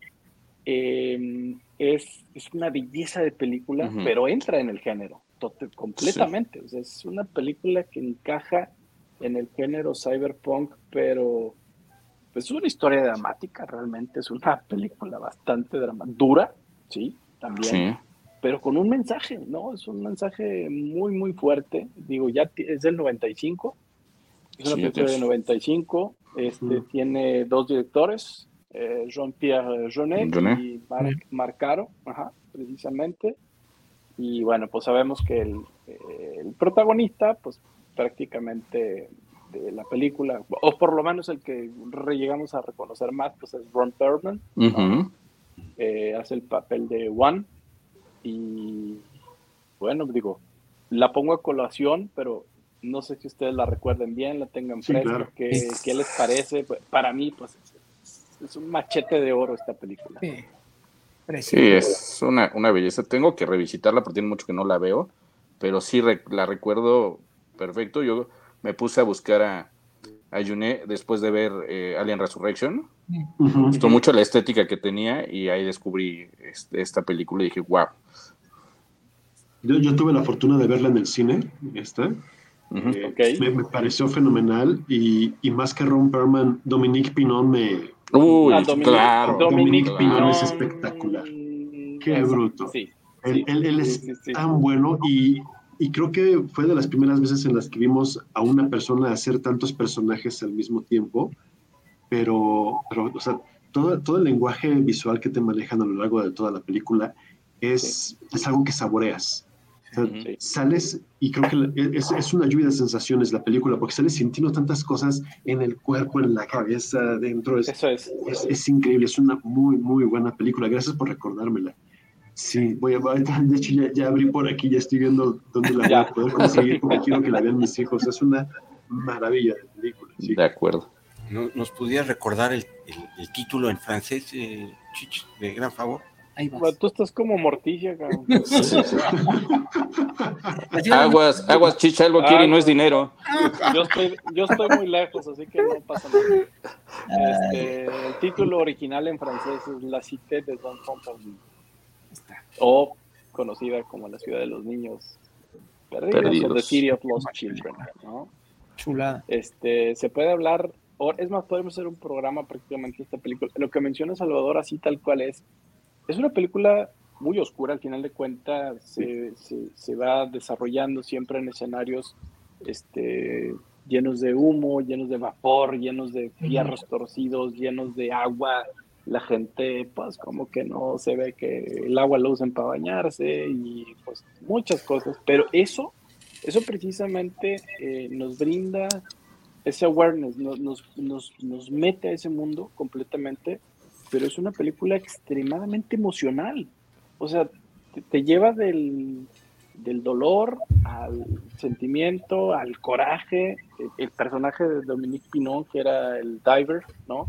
Este, es, memorable, o sea, lo puedes ver una y otra vez. Por Jean cuando se pone ahí con el tipo que lo odia, o sea, es realmente es, algo memorable. Surrealista, es totalmente una película de fantasía, surrealista. Pero es más, la puedes ver en Navidad como una historia de Navidad, ¿no? O sea, prácticamente la, la puedes agarrar y verla en Navidad y dices, no, pues deje de ver a Charlie Brown y mejor vamos a ver The City of Love Children y se la pongo a mis hijos en Navidad. Y es una historia que la puedes poner en Navidad, ¿eh? O sea, porque tiene un mensaje medio, pues más bien me iría como a este Nightmare Before Christmas, pero en una versión así medio post-apocalíptica, cyberpunk. Pero mm, todas estas escenas eh, toda esta historia atrás de, pues al final de cuentas, una historia realmente muy bella, puesta de una forma dura, pero es una historia que sí nos conmueve y que se llena de, creo que todos los sentimientos que puedes llegar a tener en una película los puedes tener. Ahí está. Pues ahí está. Revisítenla, revisítenla, por favor. No la he visto, así que... Pero, no, tú y Melissa estás estás a punto de disfrutar algo muchísimo. Sí, una joya que, no, vas a olvidar, ¿eh? Amelie y Delicatessen. Y... Sí, no. Chocolate. Chocolate, Delicatessen, dura. Sí. Delicatessen. No, pero esta se la lleva toda. Muy bien. Delicatessen también me gusta mucho. Ah, pues vas a disfrutar pues, bastante. En la misma línea. Y Salvador, por ahí. ¿quieren comentar alguna? Sí, sí, sí, sí. Yo quiero aprovechar porque hace poco acaban de dar una noticia que me emocionó porque Alfonso Cuarón va a hacer la película basada en la película, en la vida de Philip K. Dick, que mm. Philip K. Dick es, es pues bueno, una de las partes muy importantes, pero no es para hablar de Philip K. Dick, es para hablar de Cuarón por Children of Men. Claro. Mm. Children of Men, que, Buena. que es una maravilla de película, es, es tan espectacular con todo este rollo post-apocalíptico, que se acabó todo, que y, retomando la parte de las persecuciones, tiene una persecución que a pesar de que es muy lenta, pero con, con este rollo de Cuarón de, de, que es en una sola toma toda la, la, persecución, Children of Men es una película increíble que es, es, es, difícil como que apuntar exactamente qué es, pero creo que fue puesta en un muy buen momento y, y, encontré en Clive Owen a un a un actor que, que definitivamente le, dio una vida impresionante al personaje. Es, una película... Está basada en una sí está basada en una novela, pero maneja que ya nadie puede tener hijos. Entonces, están en esta, en, esta, en esta búsqueda de esperanza para poder seguir adelante con, con humanidad. Entonces, Children of Men la, quiero poner en la mesa porque a pesar de que no está vestida de, de neón, sí tiene una carga algo positiva de, violencia y sí definitivamente es, en un mundo que, necesita esperanza para poder seguir adelante. Sí, Michael Caine hace un papelazo. Michael Caine, sí. Sí, te dice Michael, de, dealer de, de mota. El dealer de orégano. Gran película. Sí. Sí, sí, sí. Eh, e, esa es otra película de las joyas este, visuales, ¿eh? Porque también, aparte a mí me encanta la, cámara esta que siempre es como ese gris en azul contraste, o sea que todo te lo va, o sea, está color, pero no se ve como a color, ¿no? Meten ese filtro gris, azul, ¿no? Este, que te pone en ese mundo precisamente como más, post-apocalíptico y me, me fascina la, parte este, de la fotografía de esta película. Es, cada, un, cada estilo puedes hacer una foto eh, de, esta película. La, balacera en el, en el edificio es. En el edificio, cargando al bebé, ¿no? sí, no, no, no. Dramático, claro, sí. Sí, no está muy bueno. Lástima que se mueren todos. Ah, y tu mamá también. Spoiler man. Ataca de nuevo. Spoiler, es el spoiler, man. No nos queda mucho tiempo como para seguirle y creo que nos va a dar para más películas, a menos que alguien quiera sacar algo así muy rápido. Pero es que bueno, rápido, rápido, yo sí me voy con, con, el, con la diversión y las explosiones. A mí me encanta Escape de Nueva York de John Carpenter. es una chulada. Ya vamos, acabó el programa, sí. Snake Pilskin es el héroe por excelencia. Snake. Snake Plissken. Snake. Pues ahí está. Si no han visto Escape de Nueva York, véanla y no vean Escape de Los Ángeles. Así se los dejo. y, de ahí viene, y, de ahí viene, uno de mis grandes héroes que es Snake, Snake, pero ya del juego de Metal Gear, que es precisamente ah. parte de la de lo que se basa Hideo Kojima, ¿no? Pero el personaje es tal cual, sí. Pero sí, peliculón rapidito. Pues vamos cerrando el programa. Digo, nos quedan pocos minutos para también cerrar. Este, y me gustaría inclusive que Salvador nos hablara un poquito de Umbra, de parte precisamente de Umbra que está con nosotros, con Salvador. Este, y cerramos con los demás patrocinadores y nos despedimos. Nos falta la dinámica, así que pues, falta, falta la rifa, la rifa. Y falta la rifa. Pues, pues vámonos rápido esta es una buena semana porque van a caer varias cosas nuevas en, en Umbra. Eh, de hecho, ahorita me estaba desconectando porque estábamos subiendo toda la versión beta que tenemos. Para, vamos a lanzar tres, tres seriales. Tenemos dos series finlandesas, perdón, ¿es finlandesas? Sí, son finlandesas las dos series que traemos. Una que se llama The Night Servants, que es, es de una familia que se dedica a recoger cadáveres y llevarlos a, a, la morgue y después a su casa para prepararlos para su, su destino final. Este, es, es, es, muy interesante ver el punto de vista finlandés de, todo lo que tiene que ver con la muerte. La otra se llama Morbid Stories, que es muy de humor negro y que todo termina en una tragedia. O sea, termina en que una persona muere de alguna forma un poco espectacular. Esa también está muy buena. Y la cereza en el pastel es, es, una cosa que tal vez han escuchado por ahí hablar de ella, que se llama Cinema Macabre. Eh, están a punto de subir ya todos los episodios que tenemos disponibles. Ya les tiramos su, su, carrusel muy bello y va a estar dentro de Umbra. Y, es, y es, es, es, el banderazo de salida a las cosas que vamos a empezar a preparar porque, porque viene la época más bonita del año, que es Halloween, Día de Muertos, la Noche del Diablo y todas estas celebraciones tan lindas que vamos a, tener. Y aquí en Cinema Macabre va a haber algunas cosas muy especiales ahorita que, que vienen esta, esta temporada. Y yo creo que todos los fanáticos van a ser muy felices de, encontrárselas por aquí. Sí. Eh, mandad macabre porque nos van a ver todavía más. Exacto. No, pues te, damos un machetazo de oro. Ya ves que aquí tenemos la clasificación, aquí no hay estrellas, hay machetes. Este, y el machete de oro es así, cuando llegas a la yugular y sale la champaina y vuela todo, ese es. Perfecto. Para que nos vean en, en la plataforma de Umbra, Umbra tiene para que te asustes al mes en, México por tan solo 59 pesos al mes.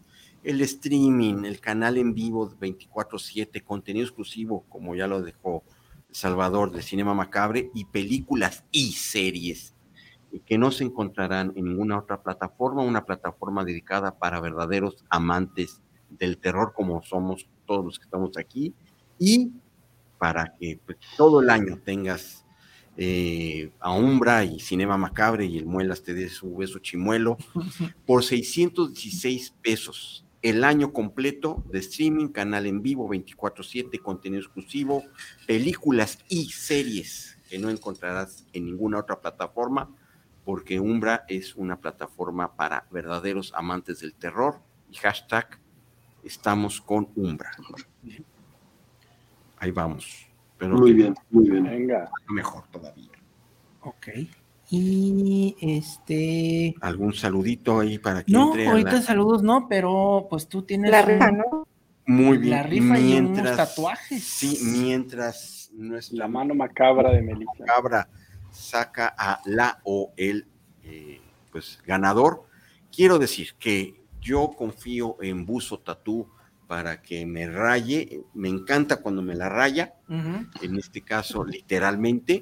Y Puso Tatú eh, tiene para toda la hermandad macabre que vive aquí en Guadalajara tres diseños distintos que pueden eh, escoger el ganador o la ganadora que, se va a rifar uno de estos eh, tres diseños.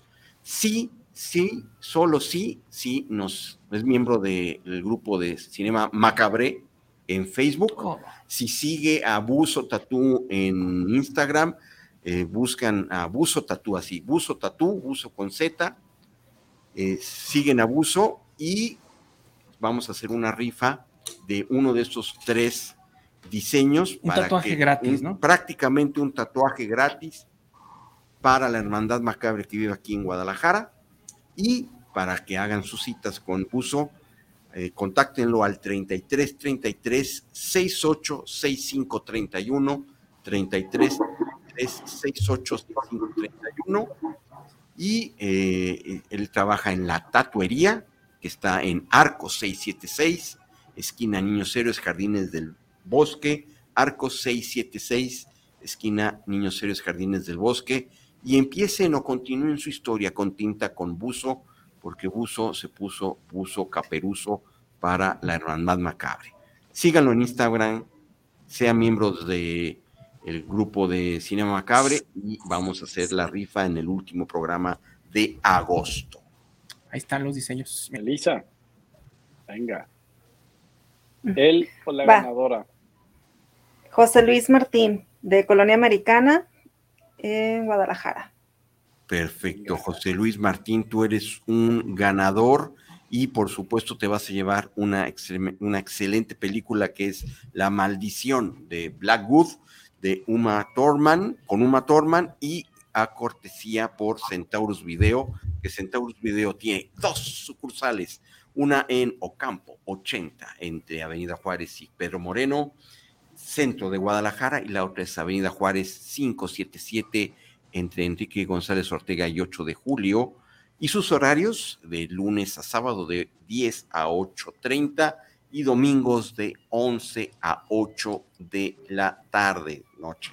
Eh, y eh, pues a partir de lunes asistir a la eh, sucursal de Ocampo 80 con una identificación para que te den tu peliculón con un Thurman.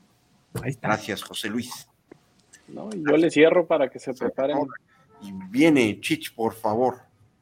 No, no, pues que se preparen para el apocalipsis y entren a watergen.com y por ahí este, pueden enviar un correo a info arroba watergen.com.mx. Este, síganlos en las redes sociales, está como Watergen Oficial en Instagram, también están en Facebook, eh, en YouTube, inclusive pueden entrar a YouTube y ver eh, todo lo que está haciendo esta tecnología hoy en día por el mundo, que prácticamente creo que todos en algún punto va a ser muy necesaria. Así que pues nada más y nada menos que el agua, que sin ella pues no habría nada. Pero con esa me despido, como si fuera corrido. Ya todos nos vamos. Todos nos despedimos, nos vamos. Vamos. Quiero agradecer a, Salvador. Gracias a ustedes. Gracias a ustedes, de veras. Buenísimo programa, me encantó el programa el día de hoy y pues qué agradable, este, una mesa espiritista así completa, llena de horror, como debe de ser. Que se repita. Sí, Salvador. Sí, sí, claro, por supuesto. Pues, como siempre, ya de la casa, pues yo desde este lado me despido, desvelado, pero contento. Qué bueno que no se me apareció la figura de Umbra. espero que ahorita que suba las escaleras no suceda. No cantes victoria todavía. no cantes victoria. La noche no se acaba todavía. las que crujen de esos de madera, así que nos vamos esperando que no suceda. Bueno. Saludos. Muchas gracias, por todo. Muchas gracias a gracias todos. a todos. Nos, vemos el próximo sábado. Adiós. Y que descansen en pants. Vámonos. Y entonces el secreto